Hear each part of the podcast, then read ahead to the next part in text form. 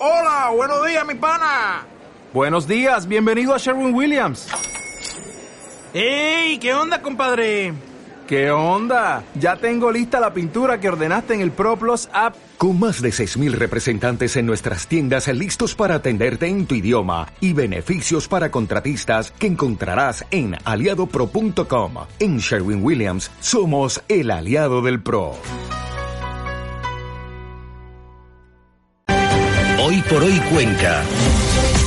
Bien, pues seguimos esta mañana con todos vosotros aquí en la SED y como os hemos comentado, queremos conocer esta mañana qué son esas plantas de biogás, qué son esas instalaciones. Cada vez estamos oyendo hablar más de este tipo de industria, ¿no? Planta de biogás. ¿Qué es el biogás? ¿Cómo se produce? Eh, ¿Cómo se transporta? ¿Qué se hace con él? Eh, vamos a hablar de todo ello en los próximos minutos y hemos recurrido a un experto como es Fernando Suárez, a quien paso a saludar en este momento. Fernando, ¿qué tal? ¿Cómo estás? Buenos días. Hola, buenos días. Fernando es ingeniero agrónomo, tiene experiencia en el tratamiento de residuos agroindustriales y ganaderos, pertenece a la Fundación Nueva Cultura del Agua y también a la Asociación Española de Biogás. Fernando, ¿qué es una planta de biogás? ¿Cómo lo definimos? Pues una planta de biogás es básicamente una planta que eh, transforma la materia orgánica eh, contenida en distintos tipos de, residuos, desde lodos de depuradora, eh, residuos ganaderos, eh, incluso de, residuos orgánicos de, urbanos, toda la materia orgánica mediante un proceso de digestión anaerobia, o sea, sin, en ausencia de aire, en básicamente gas metano, ¿no? que es lo que forma el biogás. El biogás tiene básicamente... Es la siguiente pregunta, ¿el biogás qué es?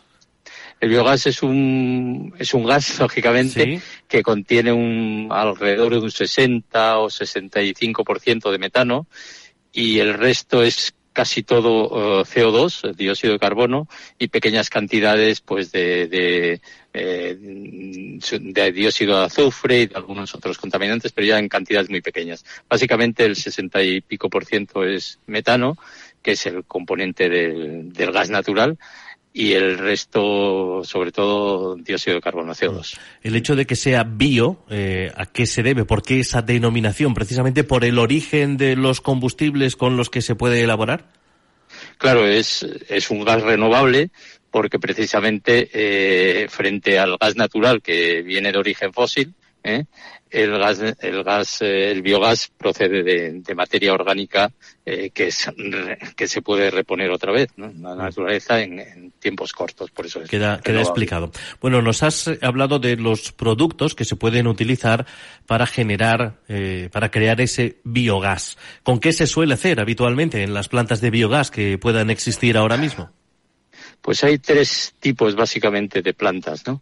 Bueno, hay un cuarto que, que va, va reduciéndose poco a poco, que es el, el, el que más se produce ahora en España todavía, que es de vertederos, los vertederos de materia orgánica que se pinchan y, el metano que hay interior se, se puede aprovechar, pero como vamos, los vertederos ya eh, no se puede llevar materia orgánica, poco a poco no se va a poder llevar materia orgánica y entonces ese, ese es a extinguir. Entonces los tres, los tres orígenes básicos son eh, los lodos de depuradora, ¿eh? Eh, los, la, la, fracción orgánica de, de, los residuos sólidos urbanos, eh, la, famosa bolsa marrón separada, y eh, los residuos ganaderos y agroganaderos, o también agroindustriales, en el sentido de que sean residuos matadero y tal. Indudablemente los, también se pueden utilizar eh, residuos de cultivos, cultivos que no sean utilizables para, para alimentación. Eh, entendemos, eh, cuando dices cultivos, eh, residuos también forestales. Y lo digo porque en el proyecto de planta de biogás, que en las últimas semanas hemos conocido más detalles que proyecta la Diputación Provincial de Cuenca dentro del Parque Científico y Tecnológico que quiere construir en los Palancares, se habla de el uso de residuos forestales, según también la idea de, para esta planta de biogás del Centro Nacional del Hidrógeno de Puerto Llano, que son los que están colaborando con la Diputación. Ese es otro de los elementos con los que se puede hacer biogás? No. Normalmente los residuos forestales tienen unas cantidades muy importantes de ligninas, tenían que eh, sufrir un proceso de hidrólisis muy, muy costoso y difícil y produciría una cantidad de biogás que además sería, bueno, pues prácticamente sería más costoso preparar el producto que producir el biogás. Eh, lo que sirven los residuos forestales básicamente es para eh, añadir a la, a, a la fracción, al compost normalmente, se pueden utilizar a veces residuos de poda y tal, para estructurar el compost, que es la parte que no hemos comentado, pero que es fundamental que hablemos qué pasa con, con, la, con, el, con, el, digerido del biogás, porque una parte se produce un, un, un, biogás y por otra parte un producto digerido, que ahí suele estar el problema. Entonces, el, residuo forestal no sirve básicamente para producir biogás, salvo eh, pequeñas cantidades, y, y, de la parte más menos dignificada, ¿eh? Y, y, y, pueden servir como estructurante para el compost. Sí que servirían para la tercera, o sea, hay, hay tres tipos de gas renovable, el biogás, el hidrógeno, y el tercero sería el gas de síntesis, que está poco desarrollado y es difícil que se desarrolle. Ahí sí que se producían, podían producir procesos de gasificación térmica y ahí sí que los residuos forestales podrían producir eh, gas renovable, que no sería biogás en este caso, sino otro gas renovable. Pero no es el caso, este no es el proyecto que hay ahí. ¿Se están utilizando en las fábricas de biogás que están funcionando ahora mismo en España purines para la elaboración de, de ese producto? Vamos a ver, en, en gran parte en gran parte del biogás que se produce no viene de ahí. El potencial que hay con purines, eh, en principio, es elevado. Lo que pasa es que utilizar solo purines en una planta de biogás es casi imposible por, por, la baja rentabilidad. Los purines eh, tienen dos aspectos eh, fundamentales. Uno, producen poco biogás, eh, porque tienen poca materia orgánica, con lo cual habría que utilizar otros codigestos. Y dos, el digerido que procede es complejo de tratar, a no ser que haya una aplicación directa al campo, porque hay una superficie grande y se pudiera aplicar al campo. Si no, el coste de tratamiento del digerido sería elevadísimo. Es, es elevadísimo. ¿eh? Entendemos que, por lo tanto, no es la materia prima fundamental para elaborar el biogás, aunque se usa.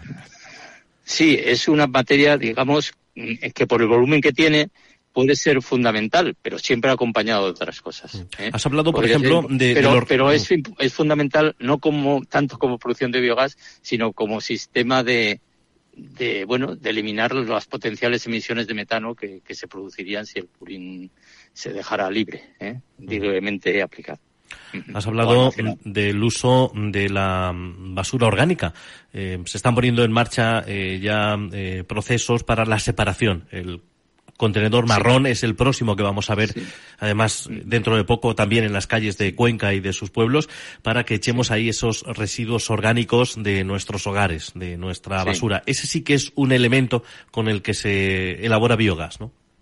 Sí, sí, sí. Bueno, y con el purín también, lo que estaba comentando es que con purín solo es difícil. ¿eh? Es difícil, es fácil, pero es difícil rentabilizar porque produce muy poca cantidad de, de biogás, ¿no? O sea, si comparas eh, con otros residuos, pues a lo mejor produce cinco o seis veces o diez veces menos volumen por tonelada que cualquier otro, que muchos de los restos de los residuos orgánicos. Fernando, y además, es... como contiene nitrógeno, el, el digerido eh, pues sigue teniendo las mismas propiedades contaminantes de cara al, a los famosa contaminación con, por nitratos que el producto antes de digerirse, ¿no? Entonces requiere eh, un tratamiento del digerido que nuevamente suele ser costoso.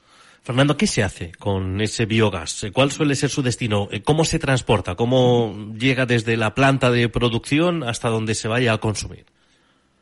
Vamos a ver, el biogás eh, ahora, hasta ahora, hasta ahora se utilizaba en, en, uso directo en producción de energía eléctrica con motores, pero eso mm, actualmente tampoco es, por eso no se ha desarrollado, no ha sido rentable porque requería subvenciones que en otros países sí que ha habido, en España no.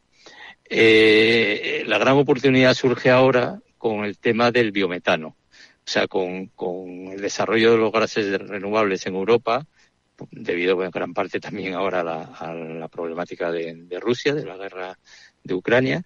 Entonces, eh, hay un, hay un, plan europeo de, de, relanzamiento de los gases renovables, entre ellos, por supuesto, el biogás. Entonces, eh, el, el, el biogás ahora mismo, digamos, no sé, sí que tiene un, un potencial uso como biometano. Para eso lo único que hay que hacer es un proceso que se denomina upgrading, que es concentrar el biogás pues del 60 al 65 al 90 y pico por ciento.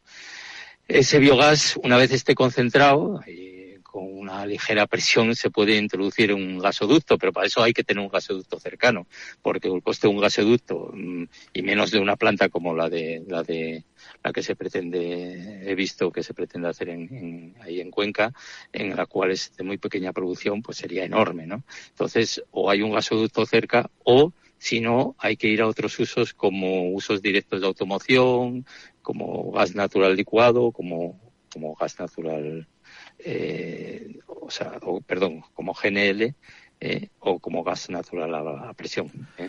En, Entonces, en cualquier caso, eh, en este caso sería para automoción. Sí. decía, una planta de biogás no produce hidrógeno. No, no, en absoluto, O sea, cuando hablamos de hidrógeno verde, no estamos hablando de lo que se produce en una planta de biogás, por, aclarar ese concepto también. En absoluto, el hidrógeno verde viene, por otro camino, es un, es un proceso en el que va el, eh, agua, eh, se hace una hidrólisis del agua mediante energía eléctrica que normalmente se intenta que, vamos, suele ser de origen renovable, pues, no sé, eólica o, fotovoltaica incluso, ¿no? Conocemos algunas plantas fotovoltaicas para elaborar hidrógeno no, verde. No tiene nada que ver, ni hay a priori ninguna simbiosis importante entre las dos instalaciones. No, no. Bueno, he visto que conoces el proyecto de esa planta de biogás de, Cuenca, ¿qué te parece? Pues me parece que no es una, no tiene nada que ver con el hidrógeno. Quiere decir, a mí me, presentaron primero un proyecto eh, que era un proyecto de, biogás, que además estaba equivocado porque en, un caso hablaban de unas, eh, no sé, el equivalente a 190 toneladas día y, de, residuos de purines y 190 de otros residuos, que eso sería una burrada, serían ciento y pico mil toneladas año, y sin embargo en, la parte horaria aparecían como 30 mil toneladas año, o sea que decir que había algún error ahí en, eso. Y luego un, un documento de, una empresa en la cual se decía que eh, había un pequeño esquema de una planta de biogás, nada de, hidrógeno en absoluto, y que además no tenía ningún tratamiento del digerido. Entonces, cualquier residuo de origen agroganadero tiene que tener un, tratamiento del digerido. No se puede aplicar al, vamos, se puede aplicar al campo, pero para eso hay que hacer un plan de estiércoles, como si hubiera una producción de estiércoles en la zona, aplicar eh, y hacer un plan de gestión de estiércoles. No tiene nada que ver. No es, eh, en otro documento que he visto ponía aguas de proceso, la parte líquida. Eso no son aguas de proceso, eso son eh, digeridos líquidos, ¿no? Y eso, pues en principio, si tiene de origen ganadero, tienen elevadas cantidades de nitrógeno y no, no son productos que se puedan verter así como así. Tienen la misma característica que puedan tener los purines, en principio. Fernando Suárez, como decimos, es ingeniero agrónomo, tiene experiencia en el tratamiento de residuos agroindustriales y ganaderos y pertenece a la Fundación Nueva Cultura del Agua y a la Asociación Española de Biogás. Le agradecemos que nos haya atendido esta mañana aquí en la radio para conocer qué son esas plantas de biogás, cómo funcionan, qué tipo de residuos se utilizan para la elaboración de ese combustible. Fernando, muchísimas gracias y muy buenos días. Muchas gracias. Buenos días.